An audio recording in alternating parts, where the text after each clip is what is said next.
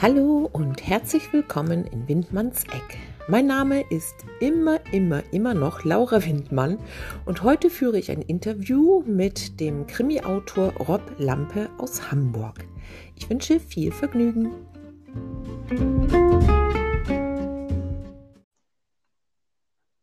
Halli, hallo. Hallo Laura. Hi, Rob. Das klappt ja super. Ja, finde ich auch. Tonqualität ist auch gut, ne? Ja, wunderbar. Freue mich. Ja, dann herzlich willkommen in Windmanns Eck. Nimm Platz. Vielen Dank. Ich nehme Platz, trinke noch eine Tasse Tee. Vielen Dank. Ja. Ich habe wieder mal meinen Kaffeepot. Ja, lieber Rob, äh, ich habe dich ja ein wenig recherchiert. Du hast bereits vier Krimis geschrieben. Ich habe Richtig. jetzt auch den Titel notiert. Einmal Unschuldig, schuldig. Das war mein Hamburger, Debüt, genau. ja, Hamburger Blut, äh, die Senatorin und äh, relativ neu, glaube ich, Elbmörder. Genau richtig. Äh, warum hast du dich dazu entschieden, Krimis zu schreiben? Wie bist du drauf gekommen, Rob? Erzähl mal. Ähm, ja, also seitdem ich lesen konnte, das war so in der Grundschule, wollte ich unbedingt schreiben lernen. Und ähm, als ich dann schreiben gelernt hatte, begann ich im Prinzip dann auch ähm, mit so kleinen, damals so halbe Seite Geschichten. Das hatte sich Mhm. dann so ein bisschen ausgebaut, als ich so elf, zwölf war mit kleinen Kurzgeschichten. Und es war immer das Genre Kriminalautor, Krimis. Das hatte mich schon irgendwie immer fasziniert. Und ähm, aber es blieb damals natürlich immer nur so bei Kurzgeschichten, ein, zwei Seiten. Und ähm, im Jahr 2015 war das ungefähr, dachte ich so, jetzt schreibe ich mal eine richtige Geschichte. Also was heißt richtig? Also so mit 300 Seiten Umfang vielleicht. Hatte dann geschrieben, das ging auch ziemlich flüssig runter. Und als ich dann so vielleicht 100 Seiten zusammen hatte, habe ich das dann einfach ein paar Verlagen mal geschickt. Mhm. Und ähm, dann hatten drei auch Interesse bekundet. Ähm, das hatte mir natürlich Rückenwind gegeben, die Geschichte dann auch zu Ende zu schreiben, die ich damals noch gar nicht zu Ende geschrieben hatte. Ja. Und ähm, dann war ich dann irgendwann fertig und hatte dann mit Unschuldig schuldig, wie du es eben richtig schon sagtest, dann im Jahr 2017 ähm, mein Debüt gegeben. Richtig. Ah, okay. Oh, dann hast du ja in relativ kurzer Zeit äh, die vier Bücher geschrieben. Also Genau, also immer jedes Jahr ein Buch und Ja. ähm, 2017 Unschuldig schuldig, dann Hamburger Blut 2018, die Senatorin 2019 und 2020 Elbmörder. Und Mhm. jetzt bin ich sozusagen beim nächsten Buch dran, was allerdings kein Krimi sein wird, äh, was dann 21 erscheinen soll. Ah, okay. Kannst du schon verraten, welches Genre? Ähm, im Prinzip wird es ein Roman sein. Also ich kann noch nicht so viel über den Inhalt erzählen, aber ich bin, bin auch sehr froh darüber. Bin angesprochen worden von jemandem, ähm, ob ich nicht sozusagen ähm, so eine Art Biografie über dessen Leben schreiben möchte. Also das war was ganz Ja. Spektakuläres, was ihm widerfahren ist. Und da sagte ich so, naja, Bi Bi Biografie, das ist nicht so ganz meins, aber wir können vielleicht so einen, einen Roman draus machen, der auf, auf seiner Autobiografie sozusagen basiert Ja, und sehr ähm, interessant. oder Ja. sozusagen beeinflusst wird. Und genau, Mhm. und da bin ich jetzt sozusagen dran und ähm, bin sehr am Recherchieren natürlich, ähm, weil ich mich da, das ist auch eine ganz andere Zeit, anderes Umfeld und ähm, genau, das, das, das mache ich jetzt zurzeit gerade für Ende Mhm. 21, sagen wir zur Frankfurter Buchmesse soll das dann fertig sein. Ja, stimmt. Buchmesse. Haha. Ja, Wollen wir hoffen, dass das alles stattfindet, ne? genau, genau. Oh Mensch. Ja. Ja, aber das, das hört sich ja mega interessant an, muss ich sagen. Also, Ja, ich freue mich auch sehr. Also im ja. Prinzip war ich ja sozusagen immer in dieser Krimi-Ecke und das bringt mir auch sehr, Mhm. sehr viel Spaß. Auch dieses Genre bringt mir sehr viel Spaß und gerade in Mhm. Deutschland ähm, sind die Leute ja verrückt nach Krimis. Das sieht man ja auch im. Fernsehen. Jeden Tag läuft da ein Krimi Ja. auf jedem Programm und ähm, die Leute kriegen nicht genug davon. Mir geht's Mhm. ähnlich. Und ähm, ich bin gar nicht auf die Idee gekommen, ehrlicherweise irgendwie was anderes zu machen, bis ich jetzt diese Anfrage bekam. Also dieser mhm. Mensch, der hatte meine, meine Bücher gelesen und meinte so, ich habe da einen wie er fand, sehr tollen Schreibstil und äh, da würde er sich sozusagen auch wiederfinden. Und so kam ja. ich jetzt drauf, sozusagen auch mal das Genre zu wechseln mhm. und mache jetzt einen Ausflug sozusagen in so einen, ja, einen, so einen Roman, Geschichte, mhm. wie gesagt, auf autobiografischen Zügen basierend. Ja, toll. Finde ich ganz toll. Ja. Du, ähm, genau, also du hattest ja schon erzählt, dass du ähm, in Eigenregie sozusagen Verlage aufgesucht hast und ja auch wirklich äh, das Glück hattest und ähm, einen Verlag gefunden hast. Das ist, glaube ich, der Hansa Verlag, ist das richtig? Genau, in, in Felderfing, ja. also in Bayern, genau. Mhm. Hast du äh, zuvor äh, an Self-Publishing einmal gedacht? Nicht wirklich, also ähm, weil das so schnell bei mir dann alles ging. Also ja. ähm, ich hatte, wie gesagt, dann ungefähr um die 100 Seiten Mhm. Und äh, hatte das dann so zwei, drei Leuten gegeben zum Lesen und die fanden das recht spannend und hatten gesagt, ja. ja, Mensch, dann mach doch mal so einen Verlag. Und dann habe ich einfach gar nicht an diese Möglichkeit über mhm. Literaturagenten oder über Self-Publishing nachgedacht, sondern ich habe es einfach in meiner Naivität einfach dann Verlagen geschickt. Mhm. Ähm, habe dann noch schnell ein Exposé natürlich noch dazu geschrieben, ja. warum man dieses Buch veröffentlichen sollte, Zielgruppe mhm. etc. pp. Und wie gesagt, dann hatten da dann zwei, drei, äh, nee, drei waren es, äh, Interesse bekundet. Und dann kam man mhm. so weiter ins Gespräch und dann habe ich dann dem Hansa Nord Verlag dann den Zuschlag gegeben. Und dann ging das auch relativ schnell. Ich glaube, mhm. dann war das innerhalb von vier, fünf Monaten Genau, es war wieder zu einer Buchmesse. Ja, genau, so vier, fünf Monate, bis das sozusagen vom ersten Gespräch bis zur Buchveröffentlichung war. Ich war natürlich ein bisschen etwas unter Druck dann, weil man natürlich ähm, dann das Buch nochmal erstmal zu Ende schreiben musste.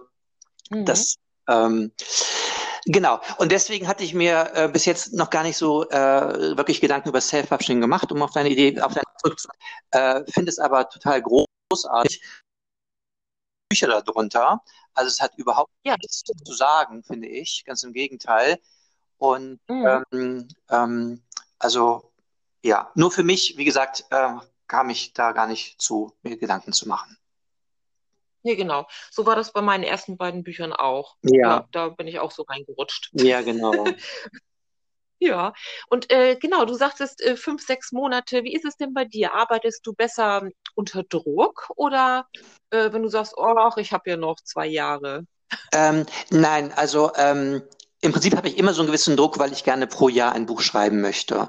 Und ähm, bei mir ist das jetzt immer so, dass meine Bücher immer so zwischen Juli und August, September rauskommen, also immer so Richtung Buchmesse, Frankfurter Buchmesse. Ah, und ähm, wenn ich dann, wenn die dann raus sind, dann geht natürlich so ein bisschen die Vermarktungsrunde los und so weiter. Und dann zieht sich das so bis in November rein, so dass ich dann November, mhm. Dezember eigentlich so gesehen gefühlt frei habe. Und dann muss ich im Januar schon wieder loslegen oder darf ich im Januar schon wieder loslegen.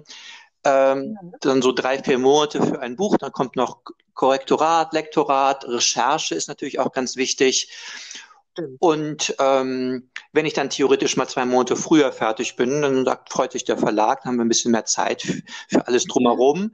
Aber wir bleiben ja. trotzdem immer so bei dieser Veröffentlichung dann immer so im August, September herum. Mhm. Ja, das genau. hört sich gut an. Also, äh, Struktur. Ja. Ganz wichtig. Yay. Das ist ein wichtiges genau. Thema, genau. Absolut, finde ich auch. Also ich bin ja eher auch so, äh, da sind wir beim nächsten Thema, äh, das passt auch dazu, Prokrastination. Ja. Äh, da bin ich sehr groß drin, muss ich ehrlich äh, eingestehen. Ja. Ähm, wie ist das bei dir? Lässt du dich gut ablenken oder, oder, oder kannst du dich zusammenreißen? Also ich lasse mich schon gern mal ablenken, so dass ich nicht und ähm, das, das muss ich auch gar nicht so. Aber ich habe so mhm. ein gewisses, ähm, gewisses Ziel, was ich pro Monat erreichen will. Ähm, ich rechne ja. dann sozusagen meine Seiten auf Monate, auf Wochen rum und gucke dann immer, mhm. ob ich so meinen Wochen- oder meinen Monatsschnitt schon schaffe. Und ähm, ja. wenn nicht, ist es auch nicht so schlimm. Ja, ich merke aber, dass umso mehr ich schreibe, umso schneller schreibe ich, beziehungsweise umso druckfertiger schreibe ich. Also mein erstes Buch, mhm. das, das, musste ich selber erstmal nochmal dreimal Korrektur lesen, bevor ich es überhaupt das Lektorat gegeben habe. So, und ja. bei Elbmörder, jetzt meinem aktuellen Werk, ähm, war es im Prinzip, als ich dann das Wort Ende geschrieben habe, es war es eigentlich auch wirklich fertig. Also ich muss, also ich selber, also der Lektorat mhm. hat natürlich noch viele Sachen gefunden, aber ich selber mhm. war damit sehr zufrieden schon. Und dann merke ich halt, dass ich jetzt sozusagen schon druckfertiger schreibe als beim ersten Mal. Ja. Also von daher bin ich jetzt auch schneller. Mhm. Ähm, also das heißt, dass ich mhm. wirklich nur drei Monate eigentlich für ein Buch brauche und wenn ich mich jetzt ablenken lasse, was ich natürlich auch gerne tue, dann brauche ich halt vier Monate plus Lektorat mhm. sind fünf Monate. Also in diesem halbes Jahr Schnitt komme ich immer noch hin. Das heißt, wenn ich im Januar anfange, bin ich im Sommer fertig. Von daher lasse ich mich immer sehr gerne ablenken und merke auch durch dieses Ablenken oder wenn ich mal in der Elbe spazieren gehe, kommen dann doch noch immer so ein paar andere Sachen wieder rein, wo man sagt, vielleicht auch nochmal reinnehmen. Also Ablenkung ist mhm. Ablenkung, dass ich dann vielleicht in der Sekunde nicht schreibe, aber der Kopf äh, arbeitet ja in irgendeiner Form immer weiter. Ja, das stimmt. Da hast du recht. Äh, du dann einmal das Thema Lesung. Ich hatte ja bei dir so ein bisschen rumspioniert. also du, also ich, du hast auch äh, viele Lesungen schon äh, gemacht.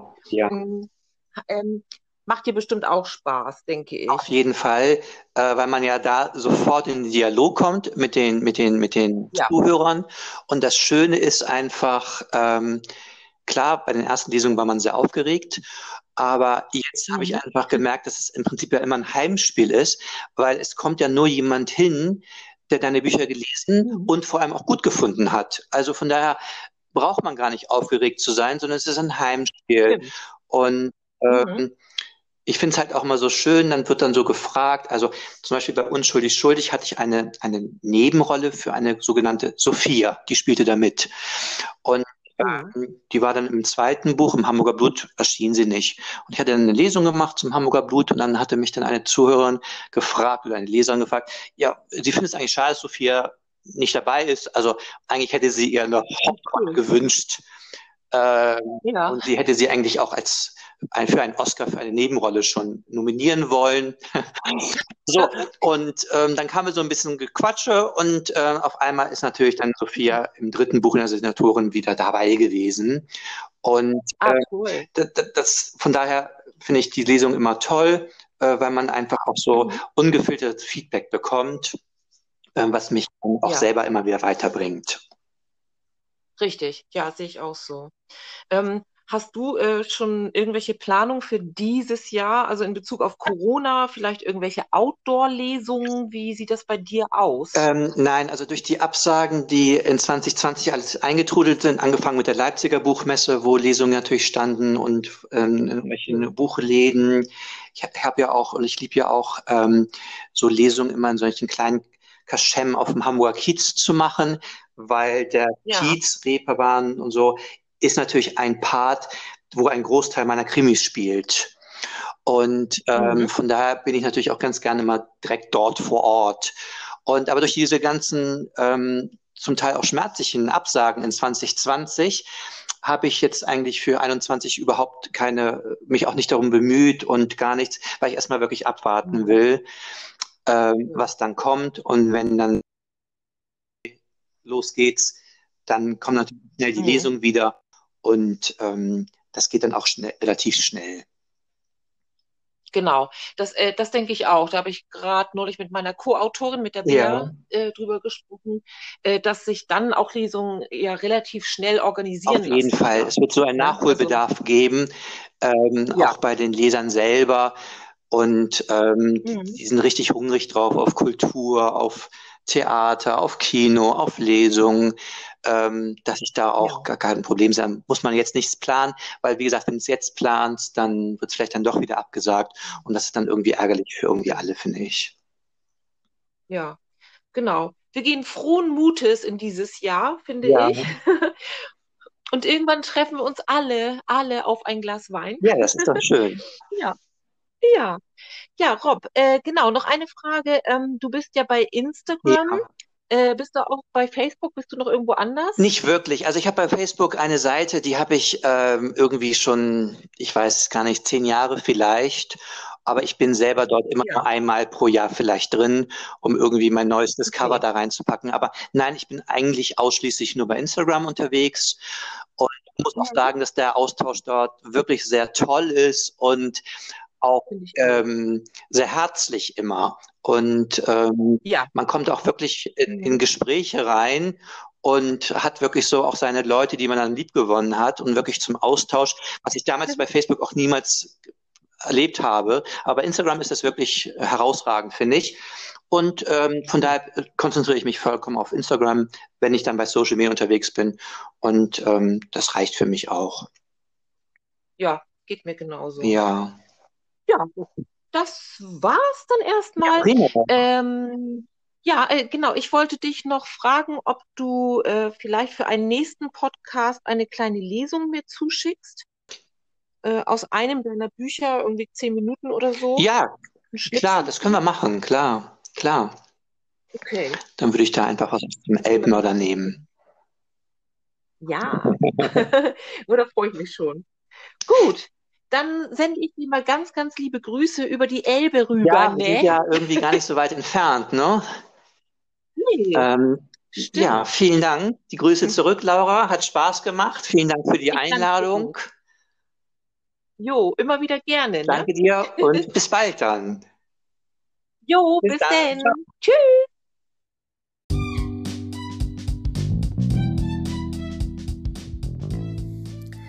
Sie hörten ein Interview mit dem Hamburger Krimi-Autor Rob Lampe. Seine vier Krimis Unschuldig schuldig, Hamburger Blut, Die Senatorin und Elbmörder sind überall dort zu erwerben, wo man Bücher erwerben kann oder direkt beim Autor, auch gerne mit Widmung über Instagram. Vielen Dank!